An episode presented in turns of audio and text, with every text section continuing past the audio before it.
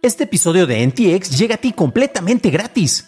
Pero si quieres pagar y ayudarnos a continuar con este programa y además recibir episodios sin publicidad, ¿quiénes somos para limitarte? Descubre cómo hacerlo siguiendo la liga en la descripción del episodio. Since 2013, Bombas has donated over 100 million socks, underwear, and t-shirts to those facing homelessness.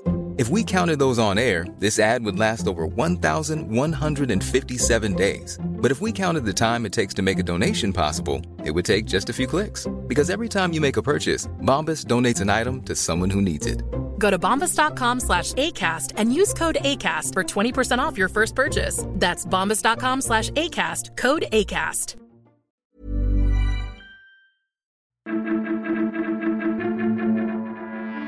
Se retrasa la película de Mario, se anula el pan-out y Google presenta Media CDN. Estas son las noticias de Tecnología Express con la información más importante para el 26 de abril de 2022. Tras la adquisición de Twitter, el comisionado de la Unión Europea para el Mercado Interno, Thierry Breton, dijo al Financial Times cómo Elon Musk debe seguir las reglas de moderación de contenido en línea o arriesgarse a la imposición de restricciones declaró que cualquiera que quiera beneficiarse de este mercado deberá de cumplir con los lineamientos. La junta directiva de Twitter deberá asegurarse de que, si opera en Europa, deberá de cumplir con las obligaciones, entre ellas la moderación, manejo de algoritmos abiertos, libertad de discurso, transparencia en las reglas, así como asumir responsabilidad para cumplir con nuestras reglas referentes a los discursos de odio, pornografía de venganza o acoso.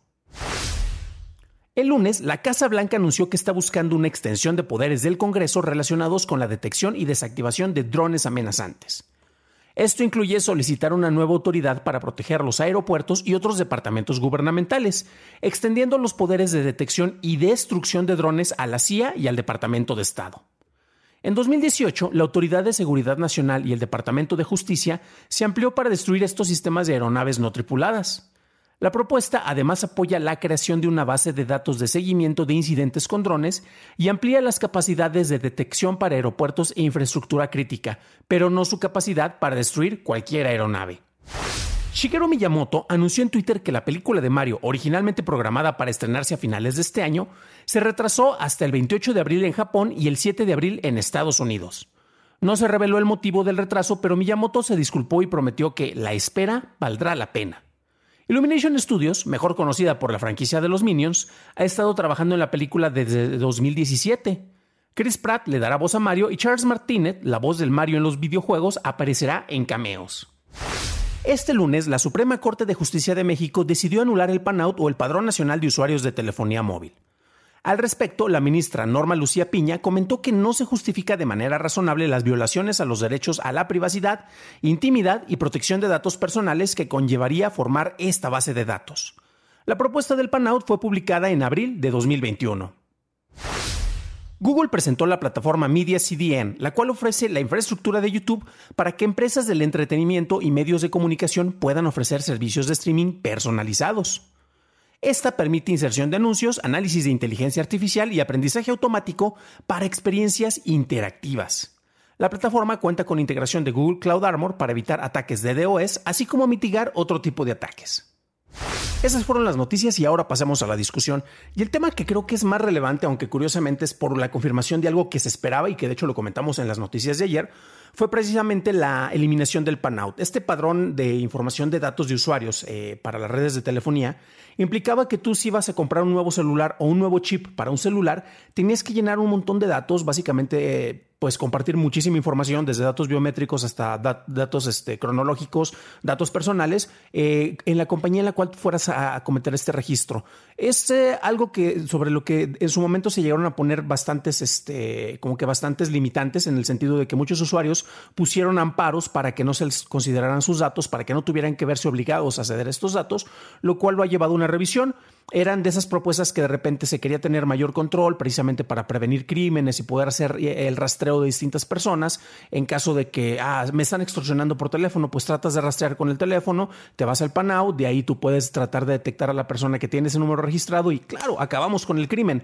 El problema es que si tú te dedicas a otro tipo de actividades, actividades de extorsión, actividades criminales, pues lo más probable es que utilices otro, otro tipo de herramientas con el cual tú puedes hacer, eh, pues simple y sencillamente falsear tus números telefónicos, por lo cual más bien estarías llevando a estas personas, a, las personas que están investigando, a que aprecen a quienes, pues simple y sencillamente estaban utilizando tal, vez un número y no sabían que se estaba utilizando el mismo para hacer actividades criminales. Pero bueno, eh, cabe destacar también, y esto lo mencionamos en un programa de la semana pasada, que el manejo de seguridad sobre distintos padrones, eh, no solo en México, sino a nivel internacional, pues es preocupante porque son datos que deberían de estar muy bien resguardados, es, son, es información vital porque si alguien te roba tu información física, tus datos, tu registro, pues básicamente te está robando tu vida.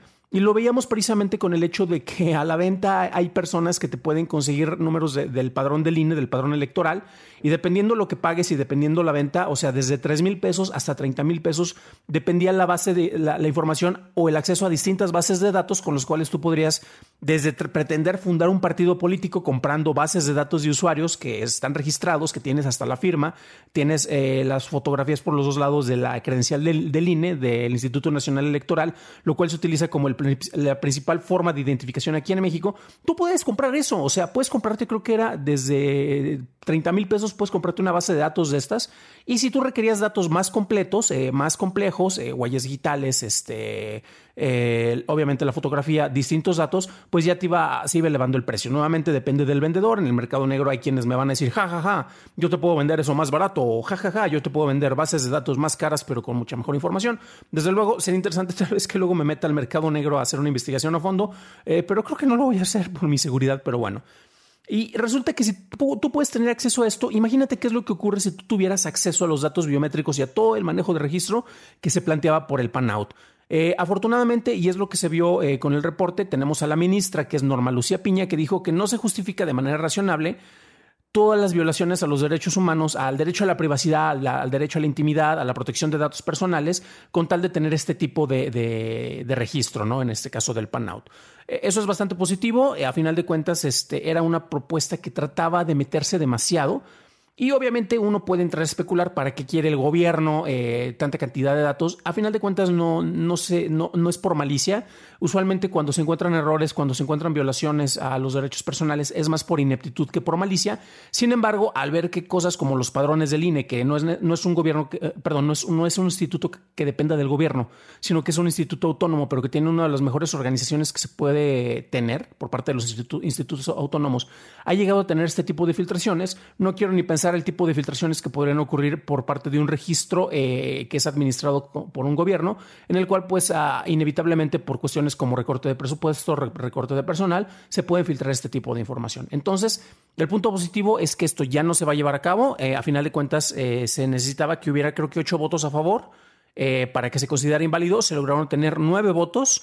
lo cual fue por lo cual se logró eliminar esta precisamente el pan-out. Ahora bien, eh, nuevamente se justificaba porque se buscaba evitar o, tratar de, localizar a personas que cometieran delitos, como lo mencionaba, como el robo de celulares, la suplantación de identidad o hasta el secuestro express. Curiosamente, la suplantación de identidad se lograría con alguien que pueda eh, tener acceso a este tipo de registros. Y nuevamente, si eres un hacker que se respeta, un extorsionador de medio pelo, eh, seguramente ya sabes cómo falsear este tipo de información por otros, otros medios y pues estarías llevando a las personas a que busquen a quienes no son responsables de estos crímenes. Pero bueno, sé que es una noticia un tanto local. Hoy no podemos hablar tal vez de los robots, como vieron qué bonitos estaban los robots gigantes de, Japón el día de ayer. Eh, sobre las notas como la de Elon Musk, honestamente, pues em, sí, soy de los grandes críticos de, esta persona, de esta figura, pero yo creo que ya no hay mucho que se pueda comentar al respecto. Tenemos actualmente un exilio que está pasando por muchas personas, periodistas, gente de tecnología principalmente, que están saliendo de Twitter, a lo cual seguramente regresarán. Va a ser lo mismo que cuando se cae WhatsApp y todo el mundo se va a Telegram y termina utilizando nuevamente WhatsApp. Eso estoy seguro que va a pasar. No creo que Elon Musk vaya a cometer los grandes atropellos. Eh, se va a estar dando cuenta de un montón de cosas que él probablemente no tenía idea ni le interesaba contemplar al estar a cargo y ser el, el CEO de una de las mayores empresas de comunicación y de tecnología que hay en el mundo. Pero bueno, mejor conforme vayan saliendo informaciones más relevantes al respecto, las estaremos comentando aquí. Pero bueno, ¿ustedes qué opinan sobre el Panout, que fue nuestro tema de discusión acá? ¿Ustedes hubieran dado sus datos precisamente al momento de, comprar un chip o un celular nuevo para que se incorporaran en este registro? ¿O serían de los que se ampararon? Afortunadamente ya no se tiene que hacer, pero ustedes hubieran accedido o se hubieran negado a proporcionar esa información. Déjenlo en los comentarios que me interesa saber su opinión. Para un análisis más a detalle en inglés, visita dailytechnewshow.com en donde encontrarás notas y ligas a las noticias. Si encontraste útil este episodio, puedes decírmelo dejando una calificación en Spotify o en Apple Podcast o dejando un like en su versión en YouTube, que no te cuesta nada. Eso es todo por hoy, gracias por acompañarme. Nos estaremos escuchando en el próximo programa y te deseo que tengas un maravilloso martes.